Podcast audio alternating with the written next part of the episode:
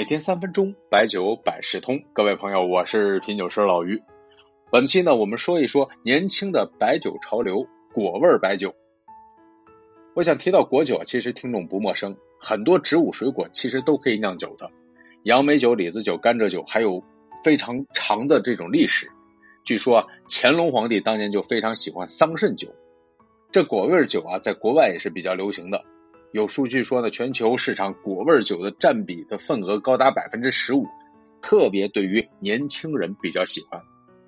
所以这些年啊，很多白酒厂也做过尝试，茅台酒厂做过优蜜，泸州老窖的李子酒、桃花醉，五粮液出的仙林青梅酒，这都是中国烈酒与水果元素的相结合，希望呢占领年轻人的市场。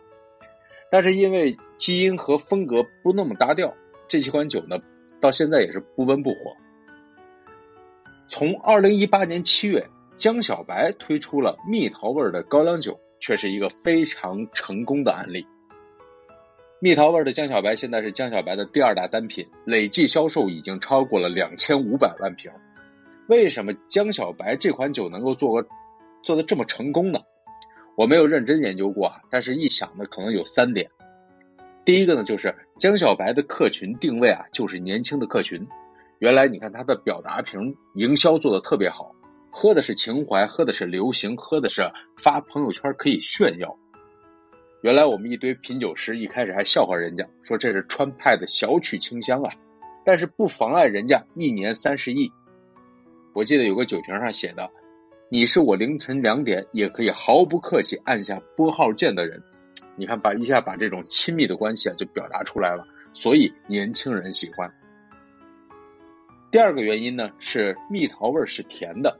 我之前说过，年轻都喜欢甜味儿，甜味儿也是我们味蕾觉醒的第一个感受。它在舌头的前半部分啊，只有年龄大的人才会喜欢白酒的辣、咖啡的苦、茶的涩。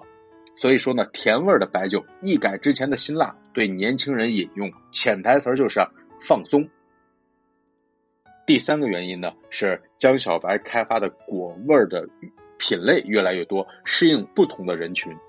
比如今年六幺八推出了六种口味白葡萄、卡卡曼橘、混合水果、蓝莓、青梅，两个星期先出货了五千套限量版的，五千个种子撒出去，后面一下带来了十万套的销售。二零二零年的九月，江小白再次推出了果立方。广告语就是水果味的江小白，果汁含量超过百分之三十，这种低度的果味酒对年轻人是一种吸引。当然呢，现在在业界呢还有一些不同的声音，但是呢，我们还是以消费者是否买单、是否复购、是否成为忠实的客户作为一个标准更合适，满足了消费者的酒杯，收获了大众的青睐才是最好的。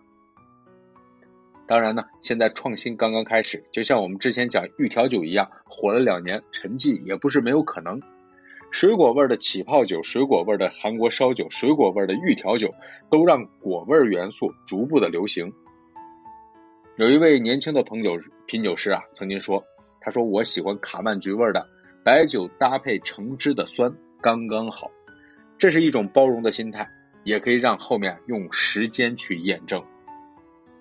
最后读一首轻松的诗词吧，来自于宋代宋祁的《玉楼春》。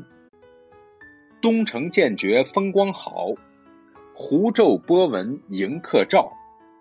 绿杨烟外晓寒清，红杏枝头春意闹。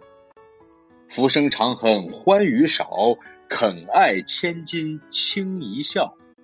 为君持酒劝斜阳。且向花间留晚照。